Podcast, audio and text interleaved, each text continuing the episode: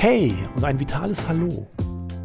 Ich begrüße dich zu einer neuen Folge meines Podcasts Vital und Gesund. Heute möchte ich mit dir mal darüber sprechen, was wäre, wenn es eine Pille gäbe, die ohne Nebenwirkungen zwei bis dreimal in der Woche genommen werden müsste, die im Monat so zwischen 50 und 100 Euro kostet und die einen positiven Einfluss auf dein Herz-Kreislauf-System, auf deinen Stoffwechsel, auf Muskel- und Skelettsystem oder auf dein Stresslevel hat.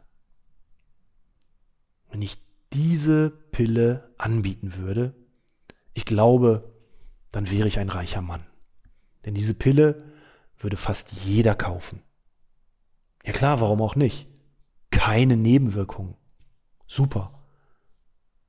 Gerade jetzt zu Zeiten von Corona, wo es um Impfstoffe geht, wo man Unsicherheiten hat, da ist das doch eine Aussage, keine Nebenwirkungen. Super Pille, kaufe ich sofort. Zweiter Aspekt. Brauche ich nur zwei, dreimal die Woche nehmen. Super, ja. Schluck Wasser, Pille weg. Und Kostenfaktor mega überschaubar, 50 bis 100 Euro im Monat für die Dosis. Ja, perfekt. Und was ich dafür alles bekomme? Gesundes Herz, starke Muskeln, bewegliche Wirbelsäule, frische Gelenke, kein Übergewicht. Und Stress baue ich damit auch noch ab. Tolles Ding, so eine Pille.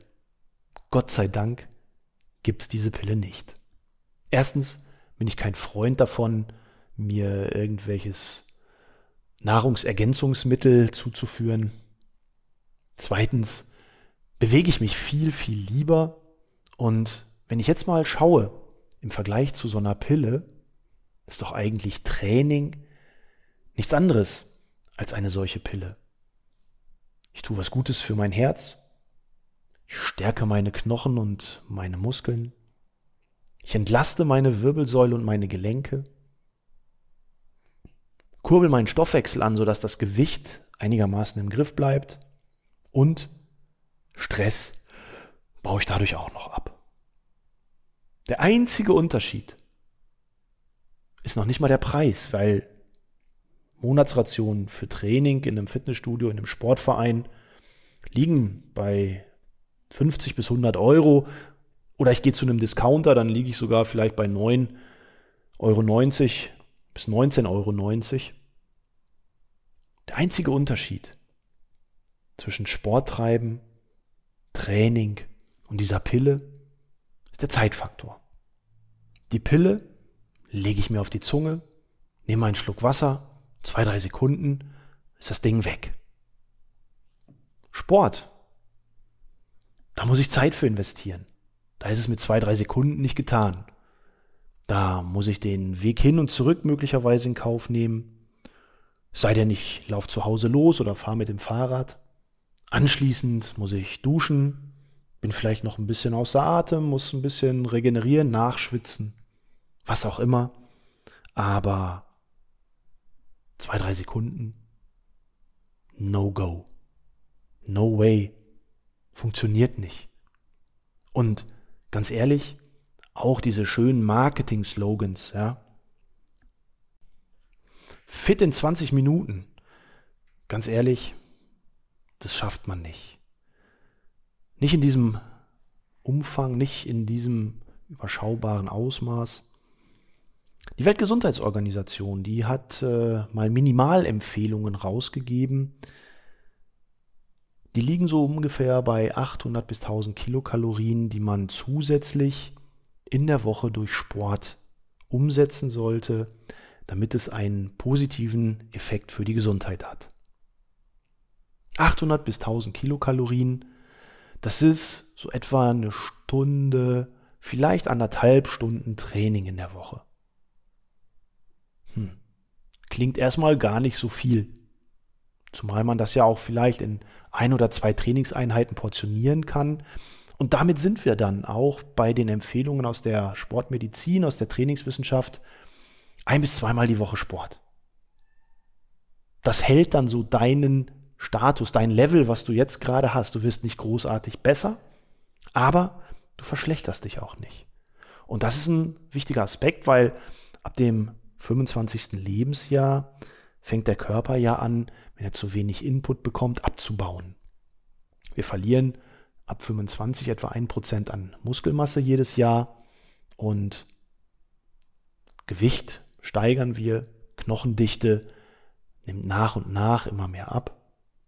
Und das sind nur ein paar der Wirkungen oder Auswirkungen von Bewegungsmangel. Optimale Empfehlungen liegen bei etwa zweieinhalbtausend bis dreitausend Kilokalorien und dann sind wir bei vier bis sechs Stunden Training in der Woche. Und das schaffen nur ganz wenige in Deutschland. Leider, muss man an der Stelle sagen, weil wir da natürlich einen ganz großen Gesundheitsaspekt sehen. Allein durch die Studie zur Reduzierung von Herzinfarkt liegen wir bei zweieinhalb bis 3.000 Kilokalorien bei der Reduzierung des Risikos um mehr als 50 Prozent. Und das ist natürlich super, wenn man bedenkt, dass in Deutschland etwa 370.000 Menschen jedes Jahr an Herz-Kreislauf-Erkrankungen versterben und damit das größte Level an Todesrate haben. Etwa 40 Prozent aller Todesfälle geht auf Herz-Kreislauf-Erkrankungen zurück. Und wenn wir die durch ein ausreichendes Maß an Bewegung und Sport reduzieren können, dann hat das natürlich ein großes ähm, Potenzial für Lebensqualität, für lebenslanges Wohlfühlen. Und genau das ist das, wo wir ja eigentlich hinwollen, nämlich gesund alt werden, das Alter genießen, den Lebensabend genießen. Und dafür brauchen wir Fitness. Das machen aber leider viel zu wenig Menschen in Deutschland, ausreichend Sport.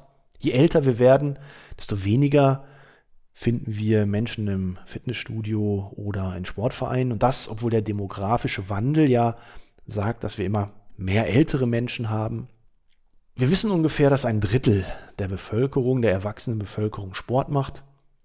Wir wissen auch ungefähr genau, dass wir auch hier bei dem Drittel wiederum ein Drittel im Sportverein finden, ein Drittel im Fitnessstudio und ein Drittel macht irgendwas Individualisiertes, Schwimmen, Radfahren, Badminton spielen, was auch immer so geht. Aber wenn man dann mal versucht, durch Studien herauszufinden, wie intensiv machen denn die einzelnen Gruppen Sport, dann kommen wir auf erschreckende Zahlen, nämlich im Durchschnitt macht der Sporttreibende in Deutschland etwa 300 Kilokalorien an zusätzlichem Energieverbrauch. Das ist nicht viel, das ist etwa so eine halbe Stunde Sport in der Woche, wohlgemerkt, nicht am Tag oder nicht im Training, sondern in der Woche. Und wenn wir dann drauf schauen, Dosis-Wirkungsprinzipien, Training, was muss ich reintun, damit am Ende was rauskommt, was einigermaßen Fitness und Gesundheit heißt. Haben wir vorhin drüber gesprochen, dass du mindestens zweieinhalbtausend Kilokalorien umsetzen solltest. Und ähm, ja, was wir so beobachten ist, dass die Menschen immer weniger dazu neigen, sich ausreichend zu bewegen. Es fängt bei den Kindern schon an, setzt sich dann im Erwachsenenalter fort. Und am Ende, wenn man alt wird, darf man sich dann nicht wundern, dass man von Volkskrankheiten im Herz-Kreislauf-Bereich, im Stoffwechsel oder auch im Muskel-Skelettsystem verfolgt wird. Was eigentlich schade ist, denn es sind Zivilisationskrankheiten, erworbene Erkrankungen, die mit Ausnahme von Corona, einem sehr leidigen anderen Thema, heutzutage ja eigentlich die Vorherrschaft haben. Erworbene Erkrankungen durch unseren Lebensstil bedingt. Noch vor 50 Jahren sah das ganz anders aus. Da waren es die übertragbaren Erkrankungen, so wie jetzt Corona auch, durch Bakterien oder Viren. Eigentlich haben wir dieses Zeitalter hinter uns gelassen und das meiste haben wir durch unseren Lebensstil dazu beigetragen, gesund oder weniger gesund, fit oder unfit zu sein.